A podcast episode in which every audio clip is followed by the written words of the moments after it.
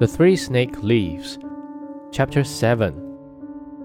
But the faithful servant who had seen all that they did, unseen by them, unfastened a little boat from the ship, got into it, sailed after his master, and let the traders go on their way.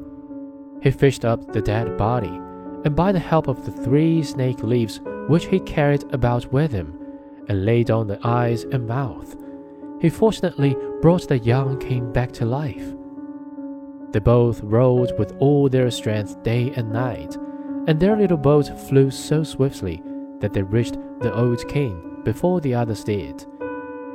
He was astonished when he saw them come along, and asked it what had happened to them.